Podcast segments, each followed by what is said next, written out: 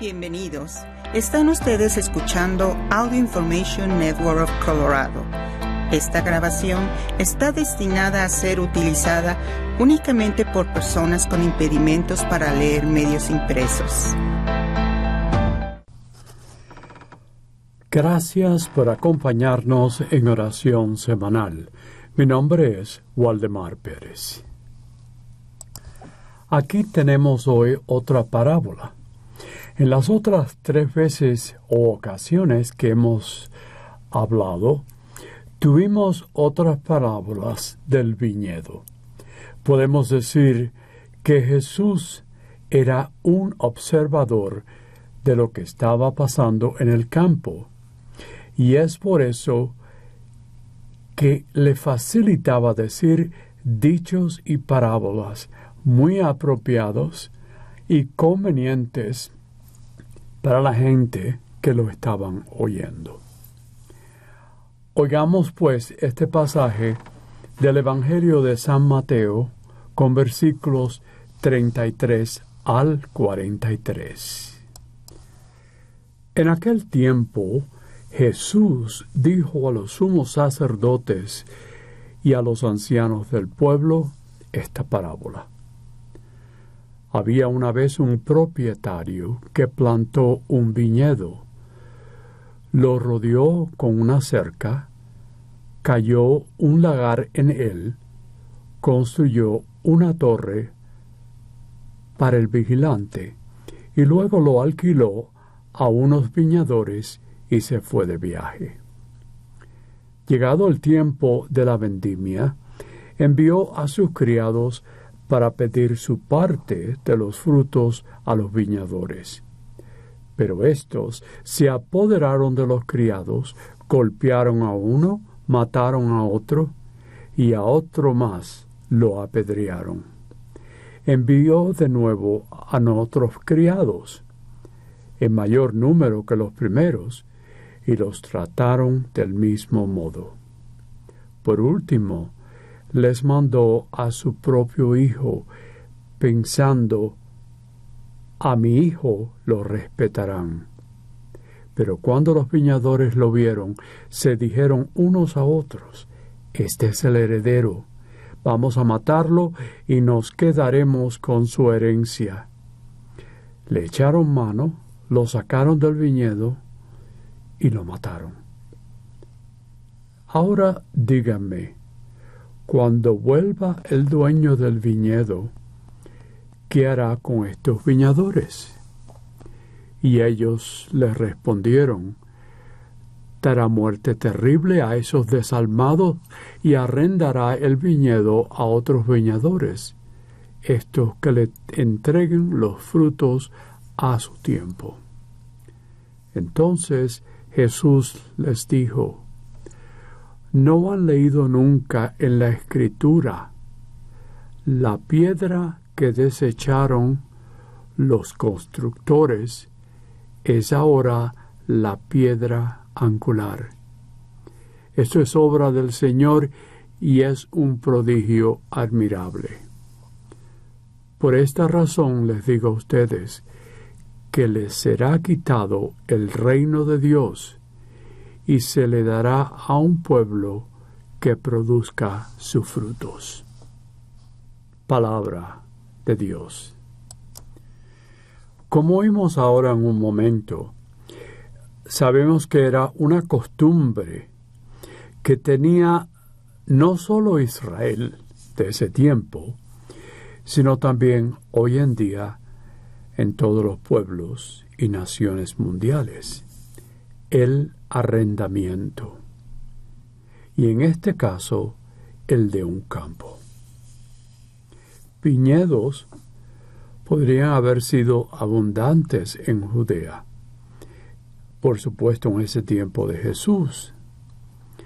De esta manera natural y familiar, algo que se usaba mucho, ya que los oyentes eran familiares, muy familiares con el campo y en especial el arrendamiento, porque a lo mejor muchos de ellos sabían lo que era.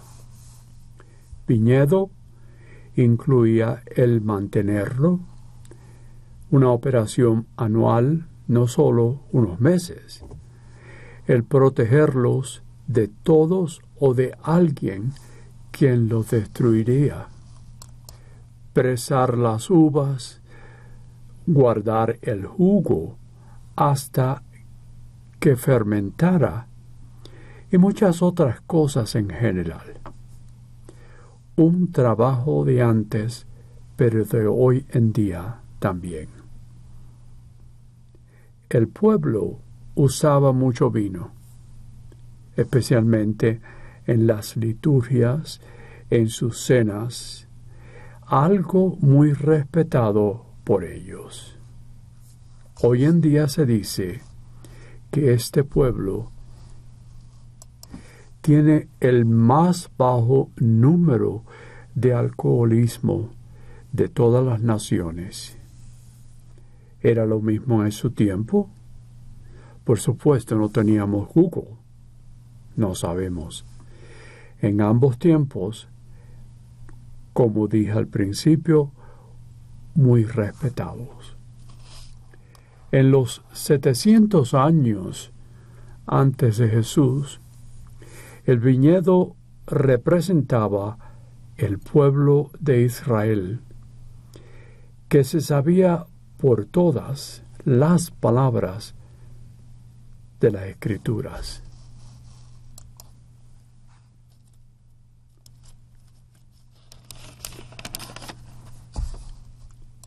Pero era algo que Dios no les pensaba bien, esa ese amoroso Dios los hizo de su pueblo, el pueblo elegido, y siendo, siendo bendecido abundantemente.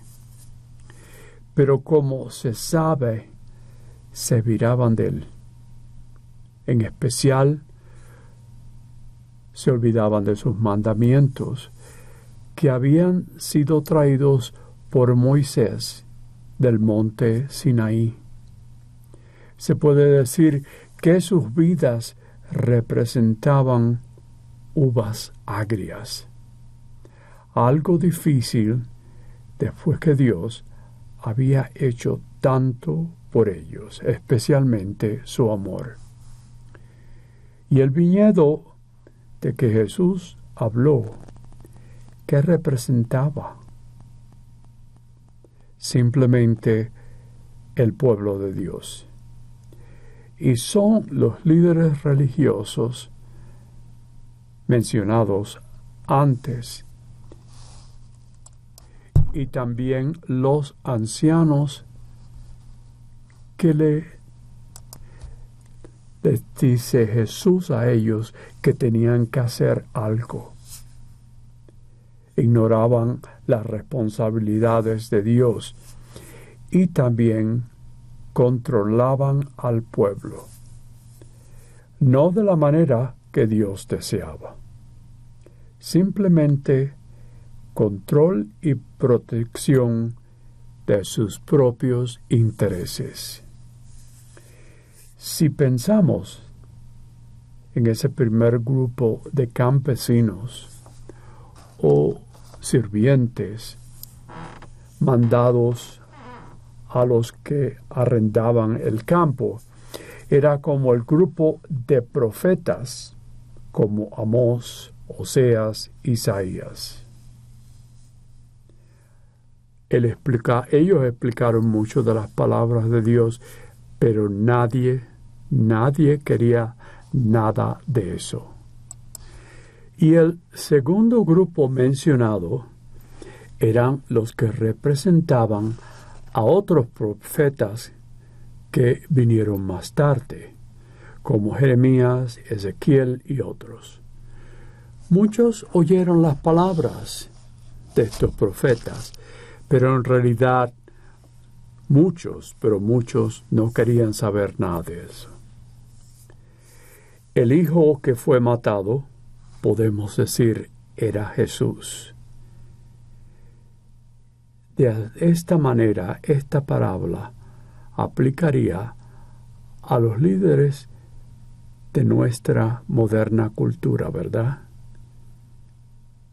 Que es como Dios, el gran Santa Claus, que dará a todas personas que quieren todo y también ser felices cuando mueran. Es una teología popular. Desgraciadamente, que todos iremos al cielo sin importar cómo vivimos. Si oramos a aquellos que han sido adoloridos o aquellos que se mantienen cogiendo las cosas de otros, recuerdan ellos los diez mandamientos que todavía existen y no han desaparecido. O quizás que nos olvidamos de lo que Jesús los había enseñado y no has enseñado. Esas palabras de Jesús en realidad que su llegada fue el por fin de llegar las promesas que quería después de tantos siglos, que Dios quería que hicieran algo. Era una promesa. Y con la llegada de Jesucristo, que nació, hubo otro pueblo en que se harían realidad los proyectos salvadores de Dios. Esa llegada de Jesucristo, el Mesías, es lo que cambiaría todos. Nosotros, quienes hemos sido bautizados y somos parte del cuerpo de Cristo, estamos formando este pueblo de Dios. Somos el nuevo viñedo que Jesucristo ha plantado en el mundo un pueblo que sigue cuidando con cariño, con la gran esperanza de producir frutos. Frutos que hagan posible en la tierra la implantación del reino de Dios. Lo que Dios espera de este nuevo viñedo que seamos fieles de sus mandatos, que podamos ser responsables de las expectativas que Dios espera de nosotros, como reales trabajadores o arrendarios de la viña. El implantar ese reino de amor en el mundo ya que hemos sido encomendados a producir ese fruto es el amor. El implantar un reino de justicia.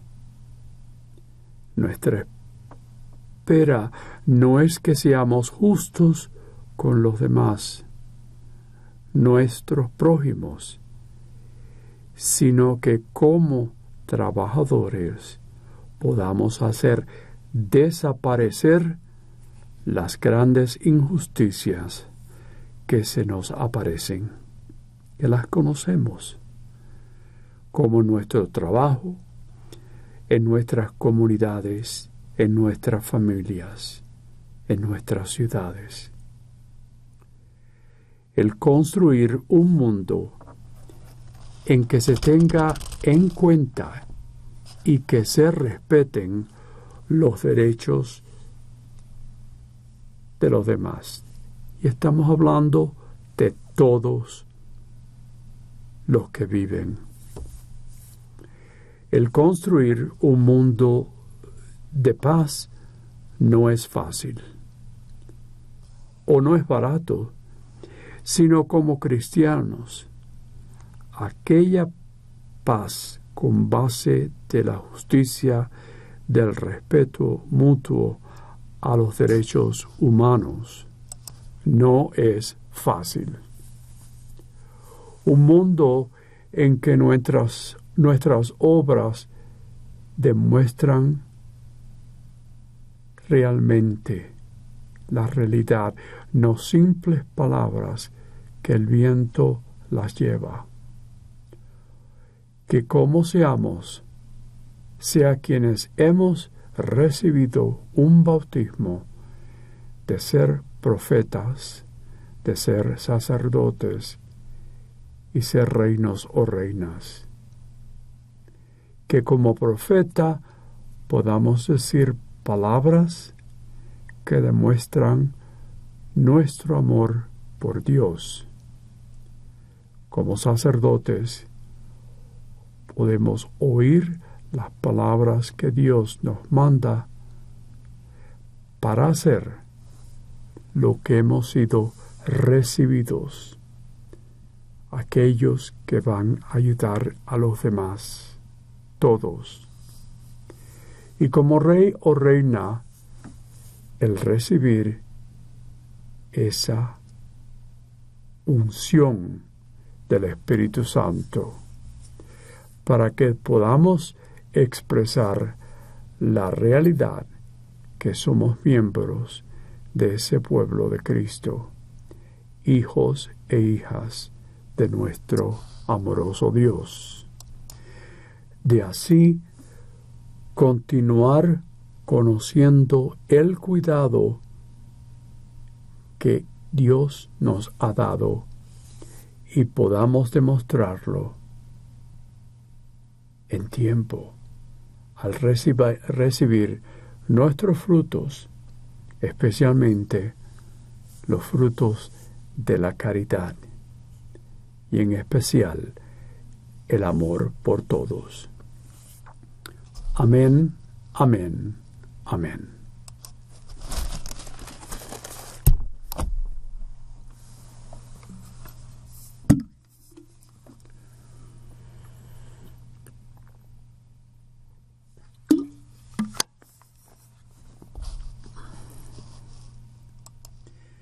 Y ahora, como arrendatarios de este gran mundo que Dios nos ha dado, y perdón, regocijados con el nuevo viñedo que hemos recibido, y por supuesto la llegada de nuestro Señor Jesús, presentemos nuestras necesidades y las de todo el mundo.